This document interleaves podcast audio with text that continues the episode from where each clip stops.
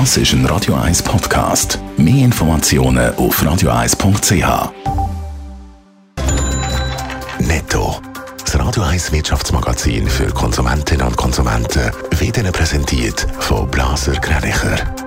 Wir beraten und unterstützen Sie bei der Bewertung und dem Verkauf von Ihrer Liegenschaft. blasergreinicher.ch Dave Burkhardt. Das bekannte Warenhaus Jelmoli an der Zürcher Bahnhofstraße geht Ende nächstes Jahr zu. Das gibt die Immobilienfirma und Besitzerin Swiss Prime seit heute Morgen bekannt. Das Haus soll für 100 Millionen Franken umgebaut und dann 2027 wieder eröffnet werden. Betroffen sind laut NZZ 850 Jobs.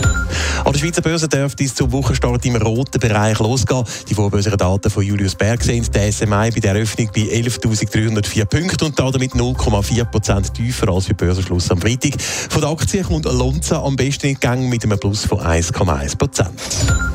Der Ölpreis steigt zum Wochenstart leicht an. So hat am Morgen ein Barrel von der Nordseesorte Brent 80,14 Dollar gekostet. Das sind 20 Cent mehr als noch am Freitag. Keine grossen Auswirkungen auf den Ölpreis hat das Importverbot für russisches Öl in der EU gehabt. Das Verbot ist seit gestern in Kraft.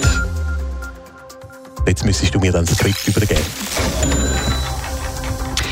Es ist ein Traditionshaus an der Zürcher Bahnhofstrasse, der Jelmoli. In seiner heutigen Form gibt es Warenhaus aber bald nicht mehr. Ende nächstes Jahr ist Schluss, Dave Burkhardt. Ja, es war doch ein ziemlicher Paukenschlag heute am Morgen, wo äh, Swiss Prime Sites Immobilienunternehmen verkündet hat, dass das Warenhaus Jelmoli Ende 2024 geschlossen und anschliessend umgebaut wird. Nötig sei das, weil das Warenhaus den neuen Marktbedürfnissen angepasst werden. Außerdem soll durch den Umbau sichergestellt werden, dass das Jelmoli-Haus auch in Zukunft eine der grössten und attraktivsten Einkaufsdestinationen an der Zürcher Bahnhofstrasse bleibe, heisst in einer Mitteilung von Swiss Prime Site. Das Ziel sei, das Haus zu einer einzigartigen Destination und einem offenen städtischen Begegnungsort weiterentwickeln können werden. Kosten soll der ganze Umbau rund 100 Millionen Franken. Laut NZZ sind von dieser Schliessung insgesamt 850 Jobs betroffen.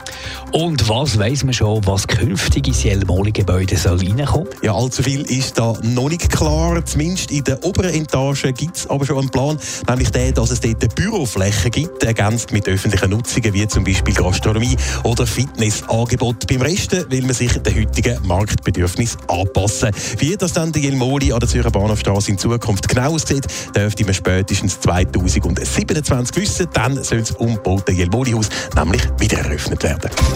Netto. Das Radio 1 Wirtschaftsmagazin für Konsumentinnen und Konsumenten.